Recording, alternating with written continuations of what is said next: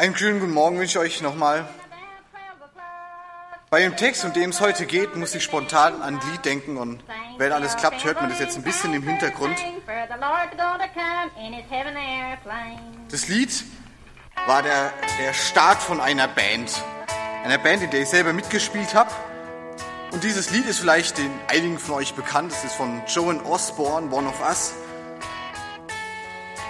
Und wie, wie kann aus so einem Lied eine Band entstehen? Wir hatten, sollten im Religionsunterricht, äh, wurde uns aufgetragen, dass wir eben dieses Lied mal irgendwie spielen sollten. Und einer von meinen Freunden dachte, komm, das machen wir einfach zusammen. Haben uns zu viert zusammengetan. Und das Problem war eigentlich, dass zwei von uns vielen kein Instrument gespielt haben. Einer davon war ich. Und das andere war der Felix, der hat dann Schlagzeug spontan gelernt für dieses Lied. Und ähm, aus diesem Lied heraus, das wir für den Religionsunterricht eigentlich geübt haben, äh, haben wir gemerkt, es macht ganz schön viel Spaß und haben dann eine Band gegründet. In Earnest haben wir gehießen. Äh, ein, ein Musikkritiker hat uns mal bewertet mit, wir spielen kernigen Gitarrenrock mit bluesigen Einflüssen. Also da ging es richtig rund. Ähm, haben irgendwann äh, auch unsere eigenen Lieder geschrieben, aber mit diesem Lied hat alles angefangen. Und dieses Lied hat mich deshalb an den heutigen Text erinnert, weil dieser Liedtext eigentlich das ausspricht, was eine dieser Hauptpersonen vielleicht gefühlt hat. Es ist ein englisches Lied. Ich versuche uns den, den Text mal zu übersetzen. Was, wenn Gott einer von uns wäre? Ein Typ wie einer von uns, ein Fremder im Bus, der einfach nur auf dem Weg nach Hause ist. Und in den Strophen heißt es, wenn Gott einen Namen hätte, wie wäre der wohl? Und würden wir ihn damit ansprechen? Wenn wir ihm gegenüberstehen würden in seiner ganzen Ehre, was würden wir ihn fragen, wenn wir nur eine einzige Frage stellen dürften? Wenn er ein Gesicht hätte, dieser Gott, wie würde es wohl aussehen? Und würde ich es überhaupt sehen wollen? Wenn, wenn das, dieses Sehen beinhaltet, dass ich seine ganze, ja, das ganze Glauben, den ganzen Himmel, all das, was Gott ist, dieses Prophetsein, dieses Heilige Sein, wenn das in diesem Gesicht drinsteckt. Würde ich das sehen wollen? Danke, Flo. Ich kann mir gut vorstellen, dass die Frau, um die es heute geht, sich vielleicht auch schon manchmal diese Fragen gestellt hat. Würde ich diesen Gott sehen wollen? Will ich ihm begegnen? Wie sieht er wohl aus? Bis diese Frau dann diesen Gott tatsächlich erlebt. Es geht um Johannes 4, die Verse 1 bis 30, eine Begegnung zwischen Jesus, einer samaritischen Frau am Jakobsprung. Ich lese uns diesen Text vor, Johannes 4, die Verse 1 bis 30 aus der Übersetzung der Basisbibel. Jesus kommt nach Samarien. Die Pharisäer hörten, dass Jesus mehr Menschen zu Jüngern machte und tauft als Johannes, als Johannes der Täufer. Allerdings tauft Jesus nicht selbst, sondern nur seine Jünger. Und als Jesus das erfuhr, verließ er Judäa und kehrte nach Galiläa zurück. Dabei musste er Samarien durchqueren. Unterwegs kam er nach Sychar, einem Ort in Samarien. Und in seiner Nähe liegt das Grundstück, das Jakob einst seinem Sohn Josef vererbt hatte. Dort befand sich der Jakobsbrunnen. Und Jesus war müde von dem ganzen langen Weg und setzte sich an diesen Brunnen. Es war etwa um die sechste Stunde. Da kam eine Samariterin, um Wasser zu schöpfen, und Jesus bat sie, gib mir was zu trinken. Seine Jünger waren nämlich an einen anderen Ort gegangen, um etwas zu essen zu kaufen. Die Samariterin sagte zu ihm, du bist ein Jude und ich eine Samariterin, wie kannst du mich um etwas zu trinken bitten? Denn die Juden vermieden jeden Umgang mit den Samaritern.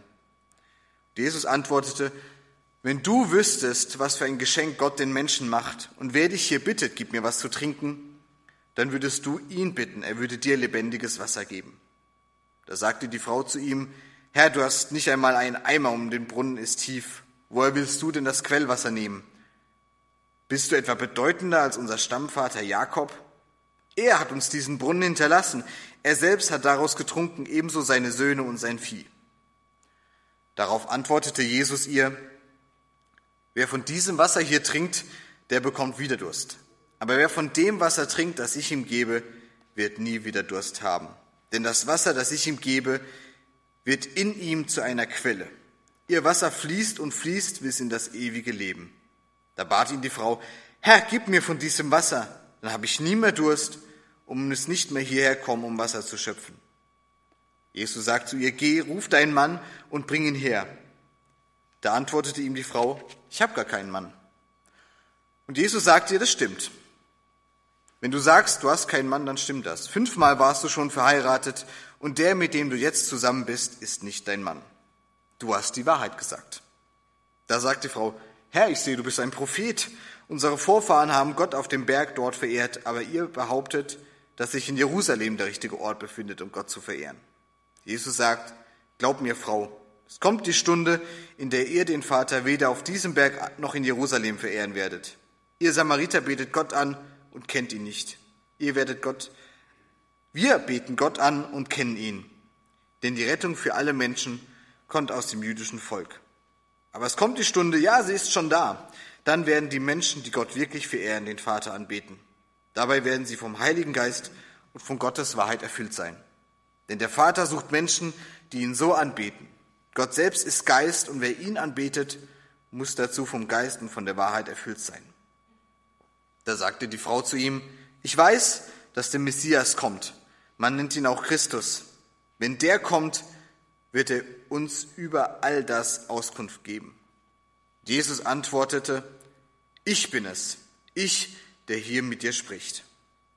In diesem Augenblick kamen die Jünger zurück. Sie wunderten sich, dass er mit, seiner, mit einer Frau redete, aber keiner fragte ihn, was willst du von ihr oder warum redest du denn mit ihr? Die Frau ließ ihren Wasserkrug stehen und lief in den Ort. Sie sagte zu den Leuten, kommt und schaut euch das an. Da ist ein Mensch, der hat mir alles gesagt, was ich getan habe. Ist er vielleicht der Christus? Da liefen die Leute aus dem Ort zu Jesus hin.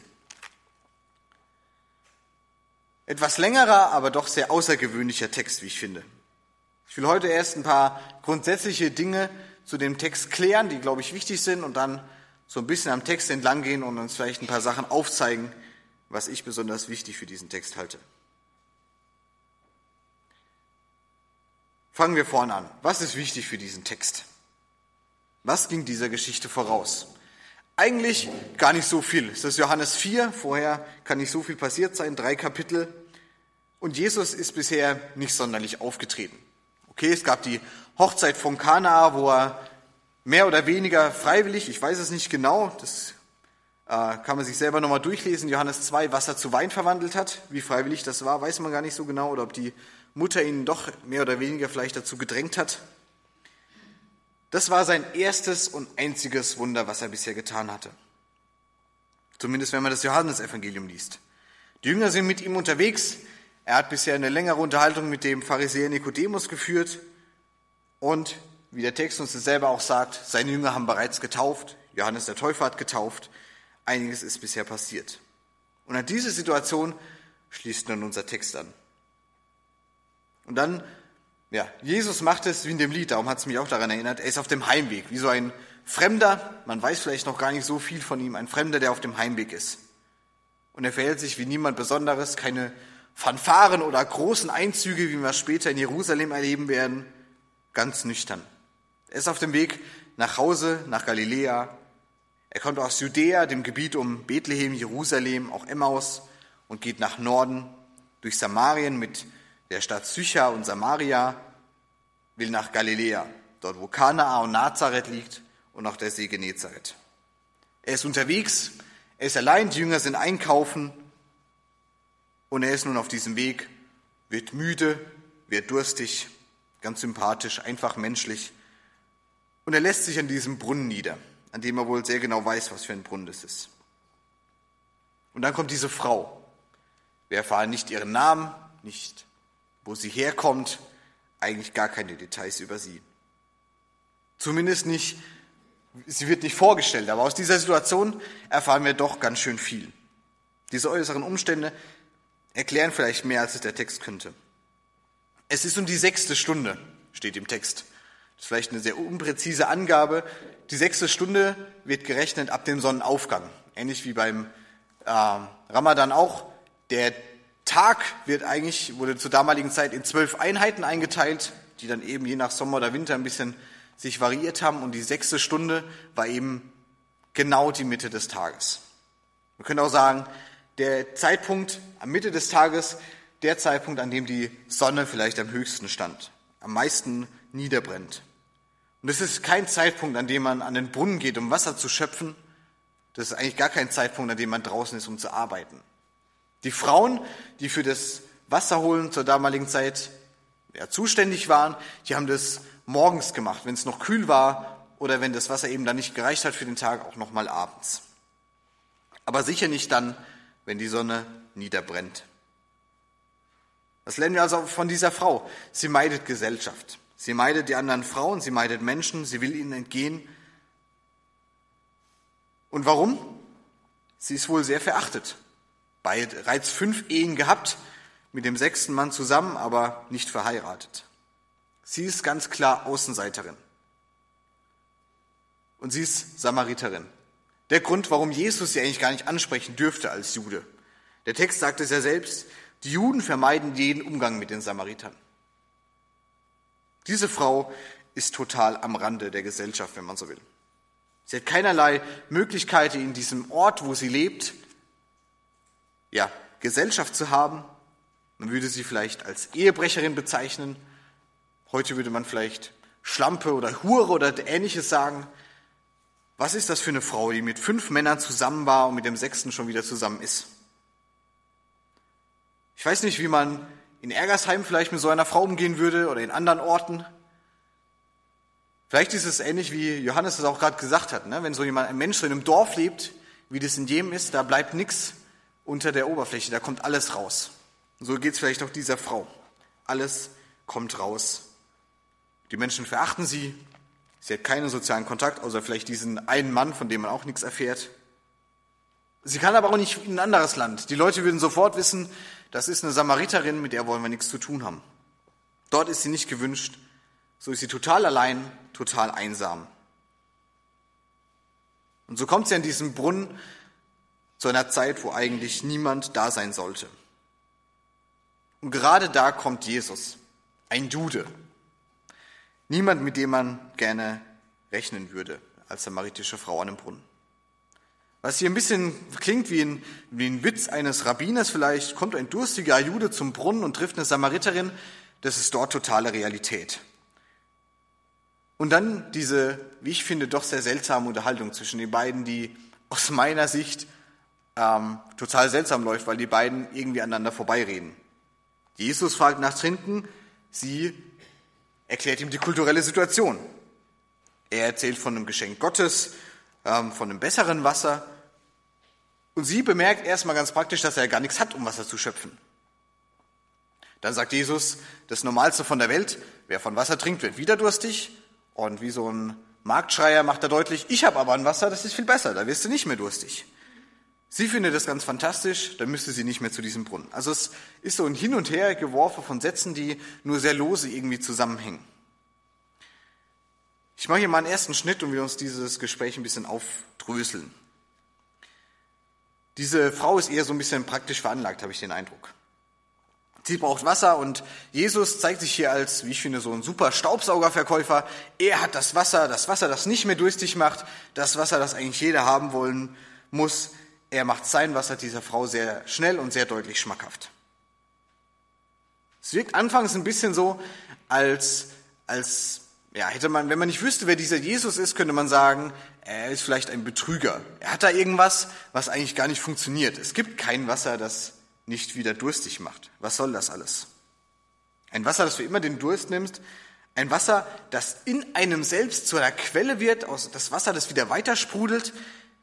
Wenn man von einem ganz normalen Wasser ausgeht, funktioniert das nicht. Das macht keinen Sinn. Wenn es dieses Wasser gäbe, dann bräuchte man dieses Wasser gerade in Afrika an diesen Orten, wo Wasser so rar ist. Ein Wasser, das aus sich immer weiter sprudelt, wie so ein Tischlein deck dich, das gibt's leider nicht. Also muss man sich zurecht fragen, was meint denn Jesus mit diesem Wasser? Ich habe schon angedeutet, es muss mehr sein als ein Wasser. Und mit diesem Wasser, was immer es auch sein mag, will er dieser Frau helfen. Nicht einen Tag, nicht eine Woche, sondern ihr Leben lang. Dabei muss man eine, eine wichtige Unterscheidung vornehmen. Ich glaube, es geht hier um kein Wasser, das dieser Frau in ihrer aktuellen Situation hilft. Es geht um ein Wasser, das tatsächlich ein Stück weit ewiges Leben bringt, das natürlich über das ewige Leben hilft. Zu diesem ersten Wasser, das nicht sofort hilft. Ich glaube, dass Jesus ihr helfen will, aber er will ihr nicht dieses Wasser geben, das sie sich erhofft. Ich glaube nicht, dass er ihr dieses Wasser geben will, dass sie sich zurückziehen kann in ihrem Haus, dort nicht mehr raus muss, die Türen vielleicht zumauern kann, dass auch keiner mehr sieht, was sie darin treibt. Er will ihr nicht dahingehend helfen, dass sie ja, sich zurückziehen kann, sich nicht mehr ihrer Scham aussetzen muss, nie wieder was trinken müssen, klingt eigentlich nach einem super Plan. Aber Jesus will nicht, dass diese Frau sich zurückzieht, in ihrem Mitleid vielleicht verloren geht, sich nicht mehr der Außenwelt ja, ausliefern muss, glaube, Jesus will nicht, dass, dass so unsere Probleme gelöst werden. Ich bin davon überzeugt, dass er das machen könnte. Wenn jemand bereits Wasser in Wein verwandeln kann und wenn er später ein paar Brote und ein paar Fische Tausende von Leuten machen, satt macht, dann ist er sicher auch in der Lage, irgendwie ihren Becher oder was zu geben, der nie wieder leer wird. Eine Quelle zu schaffen, wo immer wieder Wasser rausfließt. Aber warum gibt ihr das nicht? Ich habe schon angedeutet, ich glaube nicht, dass Jesus das will. Er will nicht, dass diese Frau sich allein zurückzieht, dass dieser einzige Kontakt, den sie zur Außenwelt hat, dieser einzige Kontakt, der sie jeden Tag herausruft aus ihrem Haus, aus ihrer Wohnung, an diesen Brunnen, dass sie den aufgibt. Ich glaube, Jesus will unsere Probleme nicht dadurch lösen, dass wir uns andere Probleme suchen.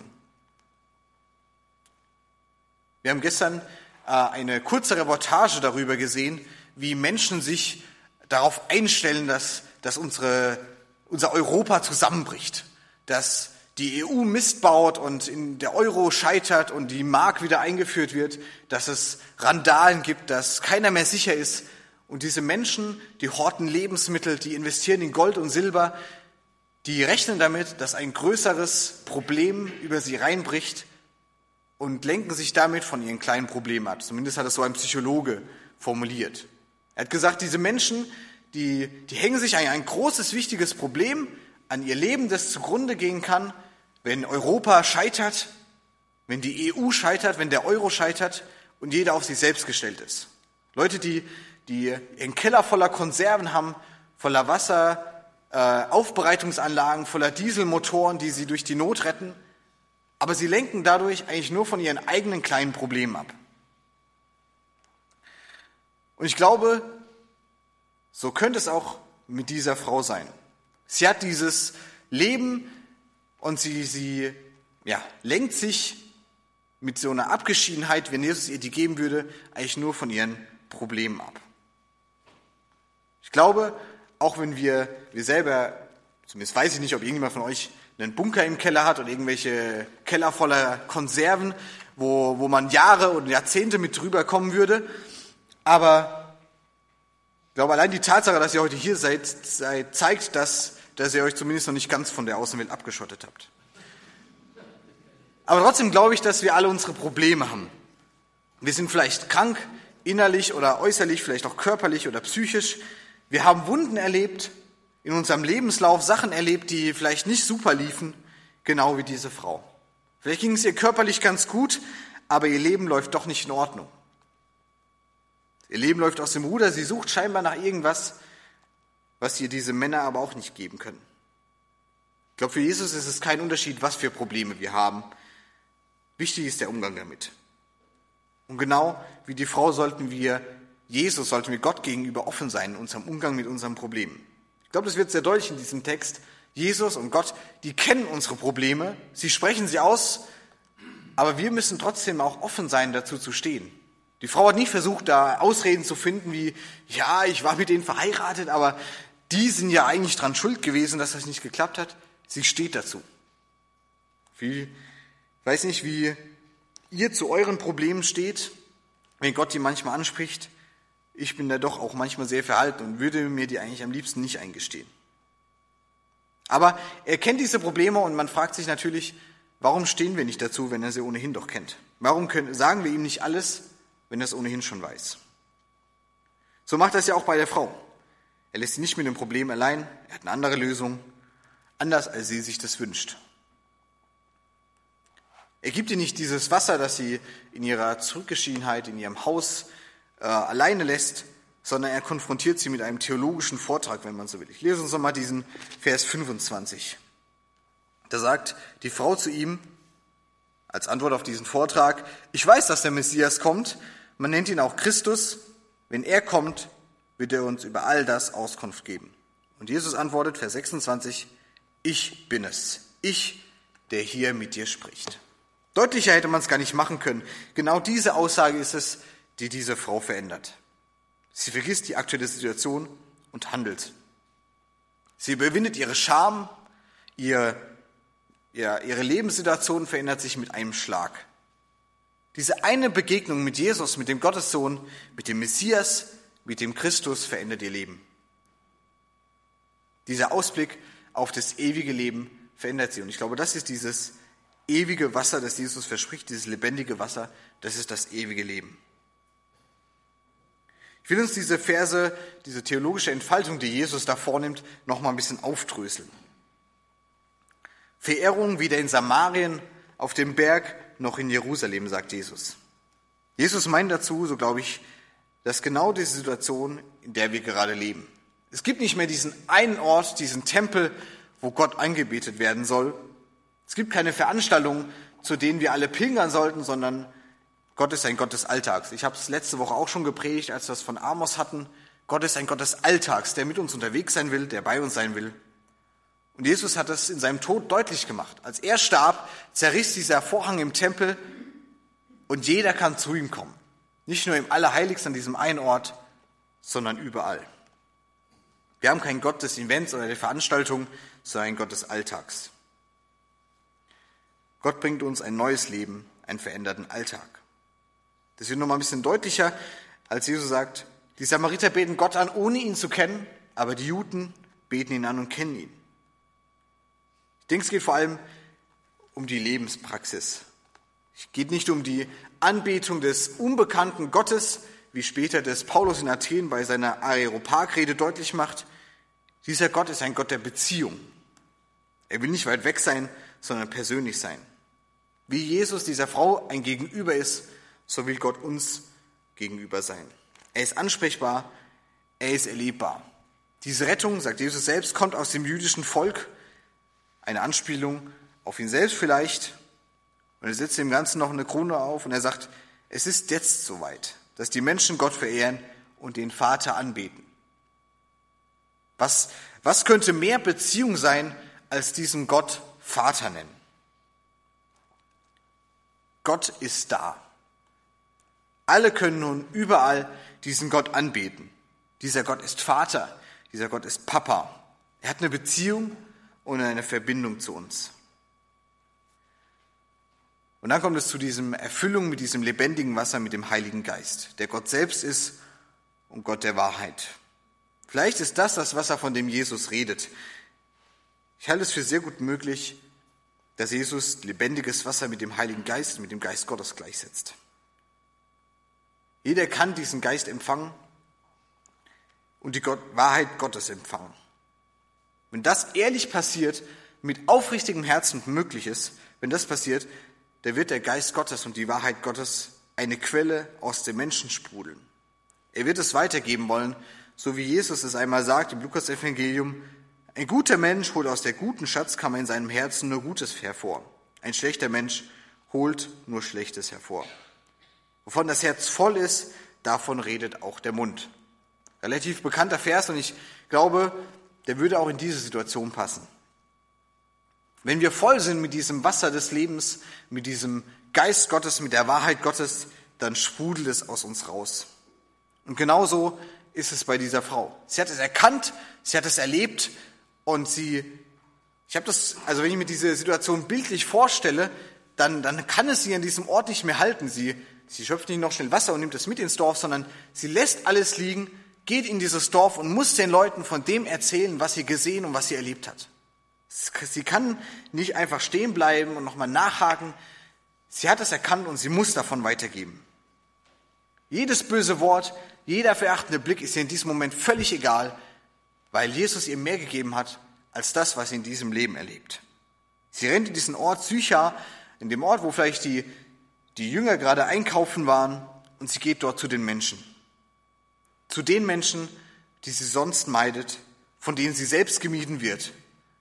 Das, macht, das ist ein Unterschied, der dieses ewige Leben ausmacht. Ein neues Leben bricht für sie an.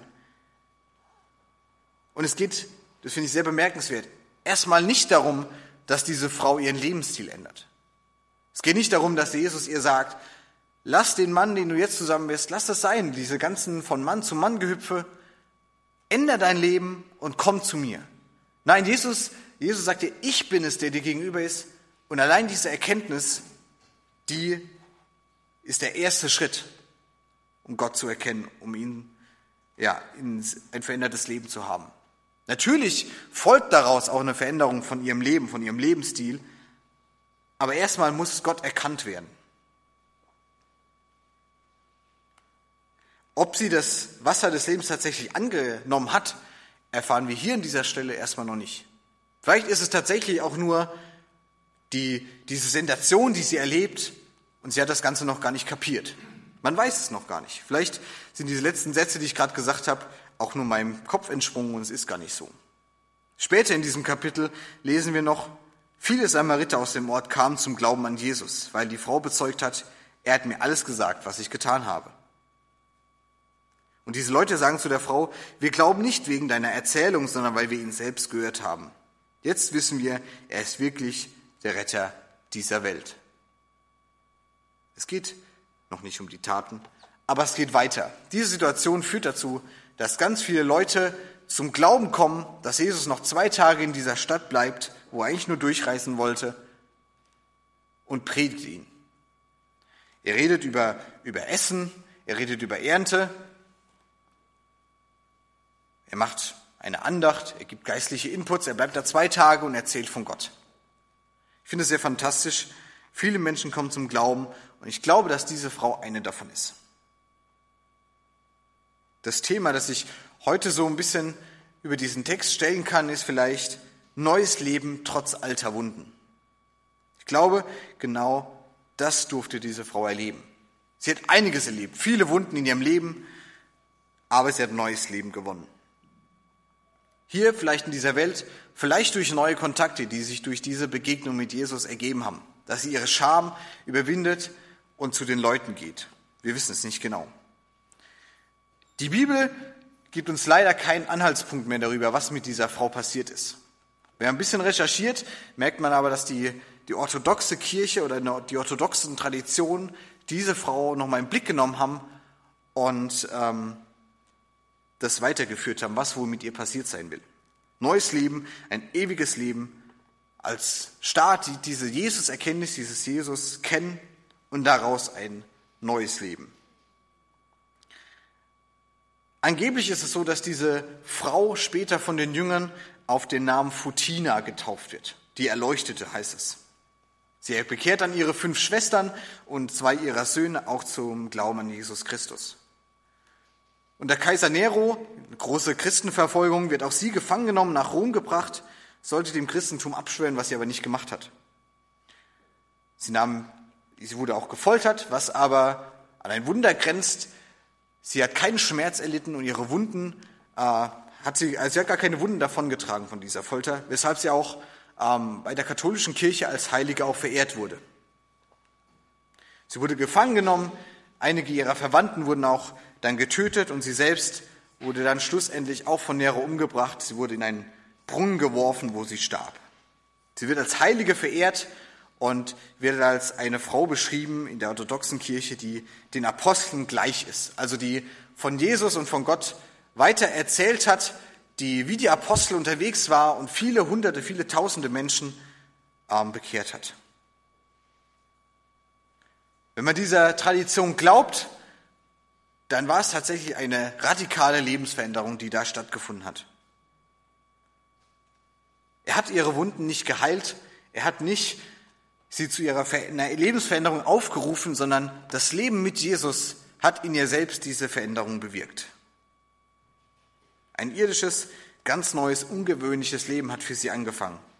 ein ewiges Leben. Ich glaube, dass diese zwei Lebensphasen auch für uns ein Stück weit möglich sind. Und mit denen, mit ein paar Fragen will ich uns noch entlassen. Diese zwei Lebensphasen, dieses Jesus erkennen, in dem wir, glaube ich, immer wieder drinstecken müssen und auf der anderen Seite dieses ewige Leben kennen und wissen, auf was es hinausläuft. Ich habe uns noch ein paar Fragen, mit denen ich uns in die nächste Woche entlassen möchte. Wie sehr rechne ich mit Gott und mit Jesus in meinem Alltag, in meinem Leben? Was ist, wenn Gott wirklich einer von uns wäre? Ein Typ, den wir irgendwie treffen, ein Fremder vielleicht im Bus oder auf der Straße, der einfach nur auf dem Weg nach Hause ist. Welche Probleme habe ich und wegen was schäme ich mich auch? Jesus weiß doch alles, warum rede ich nicht mit ihm darüber? Warum lasse ich mir nicht helfen? Ewiges Leben Leben aus der Quelle. Das wünschen wir uns auch an so einem heißen Tag, wenn vielleicht das Wasser knapp wird. Wie ist das für mich möglich? Habe ich Jesus schon erkannt oder muss ich noch drüber nachdenken? Muss ich ihn manchmal wieder suchen? Muss ich mich verändern? Auf was würde mich Jesus vielleicht auch ungefragt ansprechen? Bin fertig mit dieser Predigt. Ich will euch noch einen kurzen Ausblick geben. In zwei Wochen bin ich wieder dran mit Predigen.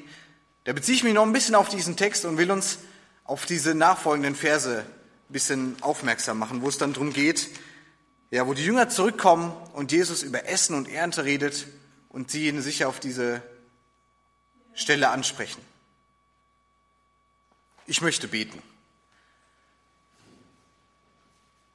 Herr, ich danke dir, dass du uns wirklich verändern willst, dass du uns erkennen willst, dass du uns nah sein möchtest. Ich möchte dich bitten, dass du in dieser Woche bei uns bist, dass du uns begegnest, dass du uns, ja, ich bitte dich wirklich, dass du mir ungewöhnliche Fragen stellst, Fragen, die mich herausfordern, die unbequem sind, dass ich drüber nachdenke, was muss ich verändern in meinem Leben. Sei du uns diese erfrischende Quelle in unserem harten, anstrengenden Alltag. Segne du uns. Amen.